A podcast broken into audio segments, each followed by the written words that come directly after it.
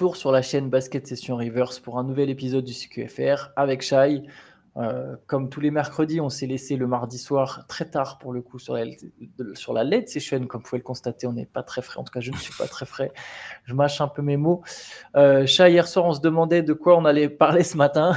Il n'y a pas une actu très chargée, mais on a quand même quelques trouvé quelques sujets à, à décortiquer ensemble. On va commencer par le trade avorté de DeAndre Ayton au Mavericks. Apparemment, ça a été très très chaud le soir de la draft. Il y a eu, euh, il y a eu un, deal qui n'est pas passé loin d'aboutir. Donc DeAndre Ayton se serait retrouvé à Dallas euh, en l'échange de trois joueurs. Rishon Holmes, qui, est, qui, a été transféré finalement à Dallas le soir de la draft, mais donc qui aurait pu à ce moment-là être rerouté du côté de Phoenix. Javal McGee et Tim Hardaway Jr. C'était donc trois joueurs contre un. Qu'est-ce que ça t'inspire un peu cette rumeur? Qu'est-ce que tu en penses? Est-ce que du coup les Suns font du bluff avec DeAndre Ayton?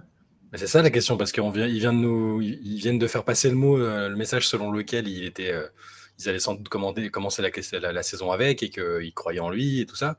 Et là, on apprend dans la foulée que bah, ils ont quand même bien essayé de le trader et que c'est pas passé si loin.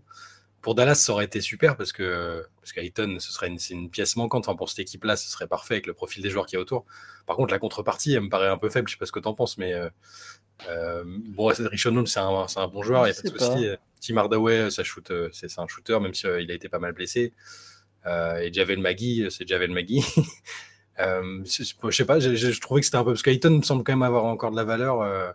Il est assez jeune, c'est un numéro 1 de draft. C'est juste une question de, motivation, plus ou moins. Quand il, est, quand il est bien dedans, il est quand même un très bon joueur. Non, mais tu as raison, c'est faible dans le sens où, en fait, tu vas lâcher un mec qui a un vrai futur contre trois gars dont tu sais que dans deux ans, ils sont plus dans ton effectif, voire peut-être même à la mm. fin de l'année. Donc, euh, c'est presque. Après, là où je comprends l'intérêt potentiel des Suns, c'est de te dire que tu as un mec contre trois, quoi. Oui, ils ont, besoin, ils ont, besoin, de monde, ils ont besoin de corps disponibles et, et de talent. Et, de, mecs qui, pour le coup, peuvent contribuer. Genre Rishon Holmes, bah, c'est moins mm. fort qu'Ayton, c'est vrai, mais il va remplir un rôle euh, similaire s'il était arrivé, c'est-à-dire protéger le cercle, jouer des pick and roll, poser des écrans, finir des, des holy hoops et dunker près du cercle. Ça, ça aurait été le rôle de Rishon Holmes euh, vraiment le plus réduit possible. Ayton peut faire plus, hein, évidemment, mais Holmes aurait été le, le prototype du pivot à la Ayton en, faisant évidemment euh, les tâches minimales. Javal McGee, c'est un mec euh, qui est apprécié, qui a de l'expérience, qui a été champion NBA. alors, il a été très mauvais à Dallas, mais pour le coup, il avait été très bon avec Phoenix. Donc, à voir, est-ce qu'il aurait pu retrouver un semblant de, d'apport. Et Tim Hardaway Jr., mine de rien, c'est toujours un mec, c'est toujours des gars essentiels en fait quand tu veux. Les profils 3D, euh, voilà, donc fort défenseur, capable de mettre des trois points. C'est des mecs qui sont toujours essentiels dans une équipe qui, qui joue le titre. Euh, c'est toujours intéressant d'avoir un mec comme ça quand tu peux l'aligner avec Booker, avec euh, Bill, etc. Non, mais c'est vrai que les trois, les trois en soi, ils répondent à des besoins, ils auraient pu être utiles parce que, parce que là, on, cherche toujours quelle équipe, autour de quelle équipe ils vont, ils vont jouer avec les trois avec euh, KD, Booker et Bill. On, cherche des joueurs de valeur. Faut pas. La, blague de base quand le, Big Three s'est formé, euh, c'était que ils, allaient foutre une équipe de G-League autour tellement il, ce serait compliqué de monter quelque chose. Donc là, oui, euh, c'est sûr qu'avec ces trois-là, ça aurait été très correct. Mais, mais la valeur intrinsèque d'Ayton me paraît quand même, me paraît quand même supérieure. Tu, peux, récupérer peut-être mieux. Ah, c'est ça. Après, combien Peut-être pas trois joueurs, je sais pas, mais tu peux peut-être récupérer mieux euh, euh, qualitativement. Mais c'est intéressant de voir si, si les Suns ne sont pas justement en bluff, comme tu le disais. Euh, est-ce qu'ils se disent pas Oui, oui, on, on, veut le garder. T'inquiète pas, au grand toi, tu vas avoir des opportunités cette année.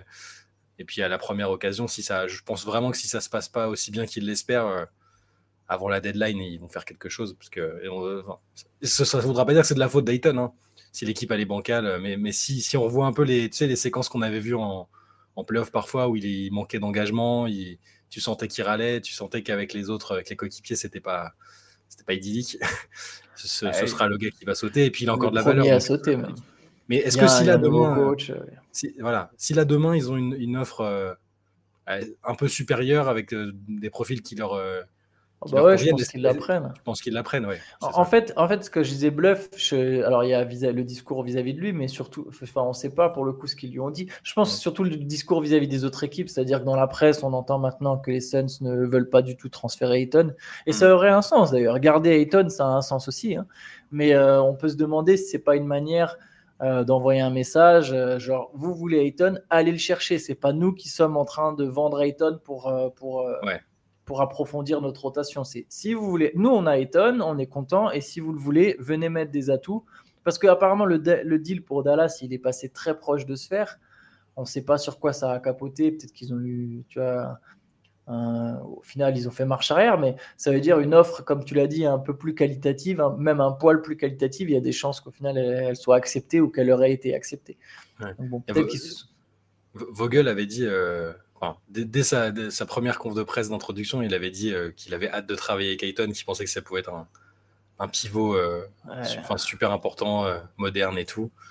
tu sais, tu as le, discours du coach d'un côté et ce qui se, se trame dans le front office en parallèle c'est des situations.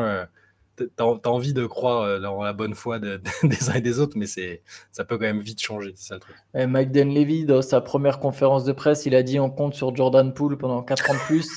et 24 heures après, il l'envoyait pas n'importe où à Washington.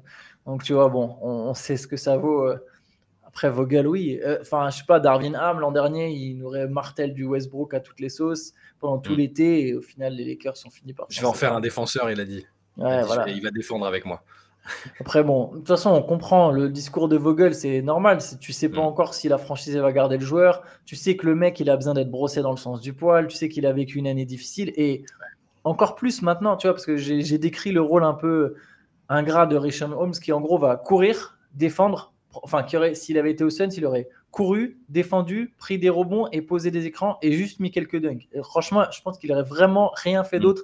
Genre, sur la saison, il aurait posé moins de dribbles que, James Harden en un match, tu vois.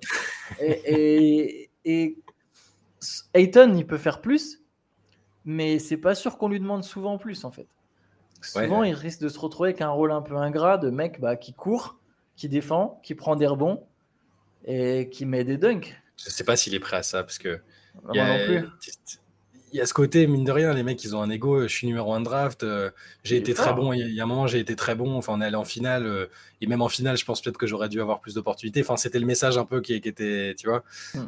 Et, et, je sais pas si son ego, là, là il, va se retrouver, il se retrouve quatrième, euh, quatrième dans, le, dans, la hiérarchie, on peut dire ça. Hein. Et, bah, quatrième dans la hiérarchie, ça n'existe pas en fait. Non, si quatrième dans la hiérarchie c'est une fois tous les 7 matchs, euh, que 10 matchs que tu as une occasion de te montrer. Quoi. C'est, il n'y a bah, pas de quatrième en NBA, il n'y a pas de quatrième option en NBA, tu vois. Après, il y a des joueurs qui, qui, veulent, qui sont OK pour euh, tout de suite faire passer l'intérêt général, le fameux intérêt général, etc. Mais il est, jeune encore, donc euh, je ne sais pas s'il en est à ce stade de sa carrière où il se dit Ouais, je suis prêt à me sacrifier.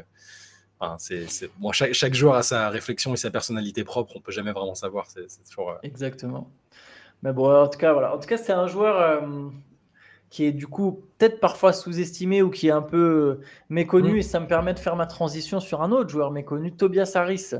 On, a, enfin pas, pas, méconnu, mais un peu moqué à, à, Philadelphie en tout manière injuste, ouais, à Philadelphie.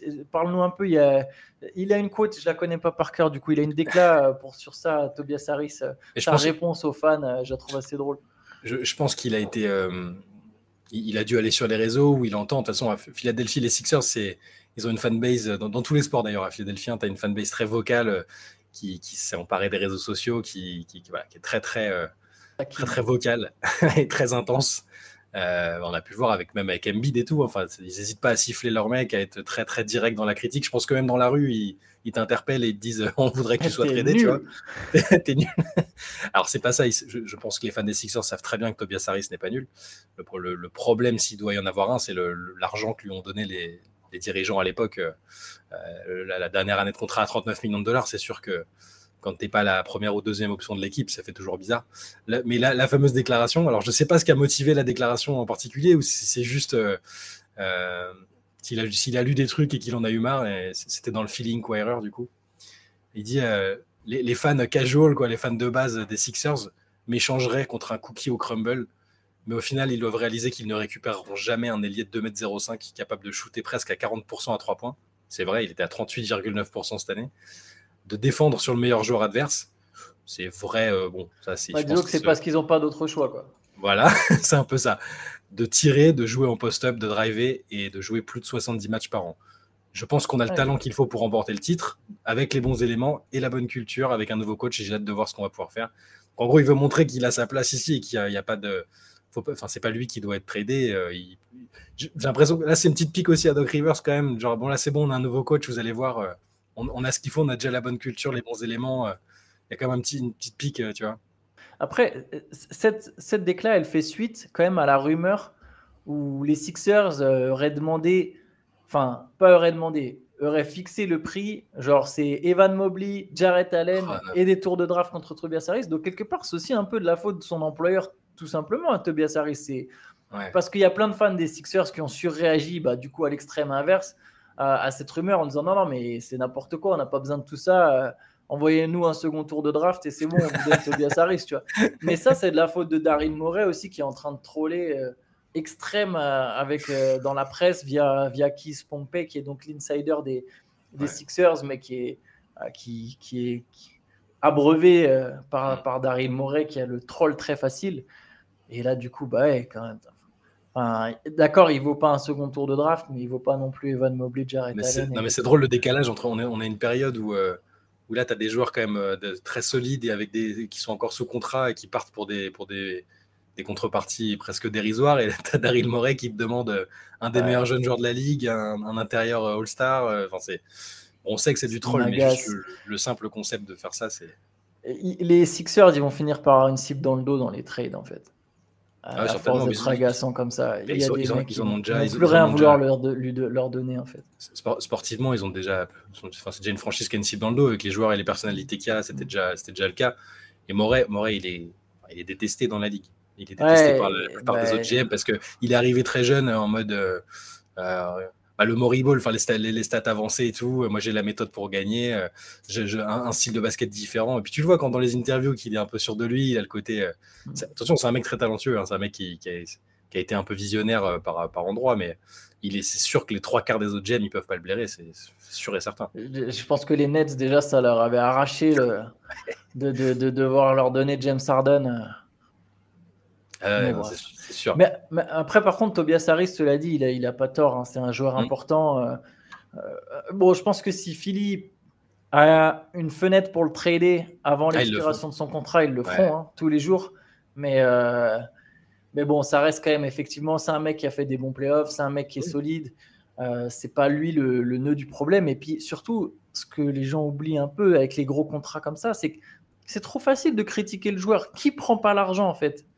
On te présente de l'argent, tu prends, c'est logique. C'est si, si, demain euh, Bruce Brown, il y a une équipe qui, se dit ah bah non, Bruce Brown il vaut 30 millions l'année et que bah tu pourras pas lui reprocher dans deux ans quand il sera pas à la hauteur de ces 30 millions. C'est les Sixers qui ont déconné en, offrant ce contrat à Tobias Harris. C'était à l'époque, je crois, 200, 200 millions ou 170 millions. Je, suis désolé, il y a une vraie fourchette entre les deux, mais c'était quelque chose comme ça sur 5 ans. Et c'est eux qui ont fait cette erreur de lui proposer à lui plutôt que notamment à Jimmy Butler, en fait. Donc, euh, tu peux pas le reprocher à Tobias Harris, quoi. C'est... Non, non, mais en plus, plutôt que de prendre le côté. Euh, euh, bah, c'est de sa faute, il faut qu'il, faut qu'il dégage, il gagne trop d'argent, machin. tu peux aussi te dire que c'est en, théorie, dans un effectif qui fonctionne bien, où tout est bien construit, dans une franchise qui, qui va bien, mm. si c'est ta troisième ou quatrième option, tu es censé être bien quand même. C'est un, très très bon joueur, Tobias Harris. Et après, oui, les 39 millions, ils sont la dernière saison, là, ils sont là, ils piquent un peu, forcément, quand tu vois d'autres joueurs qui sont payés beaucoup moins, mais c'est encore une fois, oui, c'est pas de sa faute. Et s'ils veulent, s'ils veulent pas ne pas assumer euh, euh, le contrat qu'ils ont donné, ils peuvent toujours le, ils peuvent toujours le trader. Et puis, c'est encore une fois, c'est le front office des, Sixers, ils ont du mal à ils, pourraient le défendre un peu mieux, entre guillemets, en disant on croit en lui. Enfin, même, même sous Doc Rivers, il n'était pas très. On n'entendait pas beaucoup parler de Tobias Harris, je trouve. C'était très, très discret, ça tournait quand même beaucoup autour de Joel Embiid et un peu d'Arden. Bon. Donc euh, je pense qu'il mérite d'être là. Ce joueur-là, s'il est, c'est pareil, tu vas voir. On, va se rendre compte plus tard, peut-être à la fin de son contrat, il va trouver une autre équipe et on va se dire ah ouais, quand même, il était, il va gagner moins d'argent, c'est sûr et certain. Mais il, va peut-être trouver un truc un peu plus adapté à lui, avec moins de pression, et, euh, ça reste un joueur qui est, pas vieux. Donc euh, ouais. il a 30 ans. voilà, il sera, c'est un gars qui a peut-être besoin aussi d'un changement de contexte et de, statut, de style de jeu, de tout ce que tu veux, et, on se rendra compte que c'était, peut-être un très très bon joueur et que, que Philadelphie a déconné avec. Après, c'est vrai que ça fait deux ans que ces stats, elles baissent un peu. Hmm. mais bon, quelque part, quand les, pareil, je reviens sur les Sixers, quand ils l'ont signé, il avait déjà 26 ans. il rentrait dans son prime, mais ça se voyait que c'était, enfin, le joueur qu'il était à ce moment-là, c'était, c'est lui, quoi. Tu vois, il n'allait pas avoir une marge de progression phénoménale, et tu pouvais pas non plus espérer que pendant son contrat, tout au long de son contrat, il développe, euh, il passe un nouveau cap. Ou alors c'est une très mauvaise appréciation du joueur qu'il était. Et, dans ce cas-là, c'est aussi inquiétant. Tu te dis, mais tu connais pas ton propre joueur ou tu te rends pas compte que ton propre joueur, bah, il a atteint son niveau là aujourd'hui. Je sais pas. Moi, pour moi, c'est c'est vraiment un exemple de là où les franchises. Euh, c'était l'ancien management, euh, l'ancien management des Sixers, hein, c'est ça. Donc bon, pour le coup, c'est pas mauvais, mais, euh, ouais, il y avait déjà des, il y avait déjà des dingueries à Philadelphie avant, avant d'arriver Morey, évidemment. Mais bon, en tout cas, bon, tu as, raison, hein, c'est clairement pas un mauvais joueur et je pense qu'il y a encore plusieurs années où il peut aider des très bonnes mm. équipes, et que ce soit à Philly ou ailleurs d'ailleurs. On, va, on va finir peut-être sur l'équipe de France parce qu'aujourd'hui, c'est la liste est annoncée. Alors, évidemment, je ne connais pas l'heure c'est dans l'après-midi et c'est sur France Télévisions, Chai. Waouh Et on a, il y a Benjamin Moubèche qui sera là-bas en direct euh, ah oui, exact. sur place pour euh, nous rapporter un peu l'ambiance. France Télévisions qui obligatoirement devait se dire Ah, il y a Victor Wembanyama, on va. Ouais, c'est ça, c'est sûr que c'est ça. et bah bim, il y est pas. on ne sait pas trop, d'ailleurs, on sait pas trop qui sera dans cette liste. On sait qu'il y a Rudy Gobert, mm. liste pour la Coupe du Monde, du coup, en Indonésie et, aux Philippines. Et au Japon, aussi, accessoirement, mais l'équipe de France jouera en Indonésie, si je ne dis pas de bêtises, le premier tour. Euh, une liste, voilà. Rudy Gobert, on sait qu'il y est. Mm. Euh, a priori, Evan Fournier devrait y être. Ouais, il n'y a, pas, a pas eu de contre-indication là-dessus. C'était plus, on sait, on sait que Nando De Colo a fini la saison un peu blessé, mais on, peut imaginer qu'avec le repos qu'il y a eu, euh, il sera là. Il avait manqué la compète précédente, justement pour préparer. Il, parlait de l'enchaînement Coupe du Monde JO, donc je pense que à 36 ans, il a envie de faire les deux. C'est peut-être ses deux dernières, sans doute ses deux dernières compètes. Nicolas Batum sera là, je pense, si on peut, pour parler des cadres. Et après, c'est plus sur les joueurs, c'est de la construction autour. Euh, qu'est-ce qu'on, par rapport au qualif, par rapport à la compétition précédente, avec des joueurs qui se sont révélés, les Terry Tarpey et tout ça. C'est un peu, j'avoue que c'est un peu flou. Peut-être, on n'a peut-être pas assez suivi euh, ce qui se disait autour euh, pour avoir une idée assez claire de. Moi, je sais que je, me posais des questions sur le poste de meneur, notamment. Est-ce que. Il y aura Kylian Voilà, enfin, je pense Kylian, je, ouais, je, suis pas sûr. Moi, je pensais plus à des joueurs euh, qui se sont révélés pendant les qualifs, comme Sylvain Francisco, euh, tu vois, des joueurs comme ça qui apportaient. Euh, moi, c'est ce que. Moi, j'aimerais le voir parce que c'est un joueur que j'aime bien, qui, apporte un truc un peu différent. donc, ouais, c'est surtout les questions que je me posais sur le. Parce que je pense que les cadres sont là et que, le groupe va ressembler plus ou moins à ce qu'on a vu à la dernière compète avec les cadres renforcés. Mais ouais, bah, forcément, le, forfait de Victor Wembanyama euh, ça, ça, change, ça change la donne, même pour France Télé. C'était déjà étonnant que France Télé fasse une diffusion. Euh... Ah d'annonce de. Mais ça te montre l'effet Wembanyama, quoi. C'est dingue. Mmh. c'est ça. Euh, Est-ce qu'ils auraient écrit son nom correctement sur France Télé sur les bandeaux? Parce que tu sais, c'est la spécialité euh, Boris Vian. Je pas chambré, j'ai mis, j'ai mis tellement longtemps à prononcer son nom correctement. Ouais, mais tu l'écris, ouais, mais tu, tu l'écris bien. je l'écris bien, par contre. T'avais pas Boris Vio, VIAUD et euh, Ronny, Turias aussi. les légendes. Qui, les... qui, va même présenter ça pour enfin, Mais je suis curieux, je suis curieux de voir, on va regarder l'heure. Mais c'est peut-être Benjamin Moubèche qui présente ça. Lui, il n'est pas au courant non plus, mais ils m'ont dit ah, Tu connais le basket? Vas-y, viens, s'il te plaît. Avec sa, petite dégaine, ils vont se dire C'est bon, ça passe. Ça va, ça va être surtout, je suis aussi curieux de voir, euh, de, voir ce que Vincent Collet va dire sur. Euh, ce qu'ils vont lui poser des questions sur, évidemment, sur Mbanyama, ils vont lui poser des questions sur Joel Embiid. Euh, dont on savait qu'il serait pas là. Hein. Collet avait déjà évoqué le truc, mais là, il a, il a officialisé. Euh, non, non, ça, va être intéressant à suivre pour voir un peu quelle, quelle tête ça aura, parce que tu, le disais hier, mais c'est un, une Coupe du Monde qui est, qui est ouverte finalement. Et, et, avec ce que, enfin, les Bleus maintenant, c'est une équipe référence. On fait des médailles d'argent au JO, des, c'est une équipe incontournable. tu dis une team USA sans superstar, les autres, on ne sait pas si les superstars de, de, chaque équipe vont venir, et c'est même pas déjà une garantie que ça leur assure la victoire, hein, parce que Yanis, Doncic, euh, Jokic ont déjà été dans des compètes euh, et, leur, et leur sélection n'a pas a, déçu. Donc euh, il y, a, un vrai, y a une vraie opportunité. Donc la liste elle est importante. On peut pas juste, il faut, il faut que, faut quasiment que les meilleurs soient là et que ce soit, il y, a, une ah, ouverture. S'il y a une grosse équipe de France, il y a une ouverture. Ah bah ouais. Il y a vraiment il y a quelque chose à jouer. Juste avant les JO, c'est quand même important. Là, c'est une compète, compète importante. Ouais. On suivra ça évidemment euh, tout à l'heure euh, et on fera la, news de la liste sera sur Basket Session. Voilà, pour ceux qui ne regardent pas France Télé, je sais pas, vous êtes au taf en cours, euh, enfin en cours le 24, le 28 juin. Bon, en examen J'espère pas pour vous. Mais voilà, donc n'hésitez pas sur votre téléphone, sur votre ordinateur à aller voir sur Basket Session cet après-midi. On aura la news de la liste. Et nous, on se retrouve demain pour un nouveau CQFR, hein, en, espérant qu'il y, ait quand même une certaine actualité. Normalement, ça devrait le faire. On trouvera forcément des rumeurs ou quelque chose à traiter, ou même la liste d'ailleurs, justement. Bien sûr. Donc voilà, donc on se retrouve demain. Maintenant, je vous dis bonne journée à tous. Ciao, Chai. Ciao.